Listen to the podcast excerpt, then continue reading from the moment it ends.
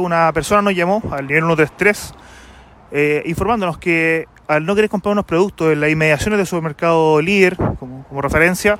eh, una persona de nacionalidad aparentemente extranjera lo habría amenazado con un arma de fuego. Ante estos carinos fue el lugar y con la descripción que nos dio la víctima, en este caso logramos eh, identificar y fiscalizar a una persona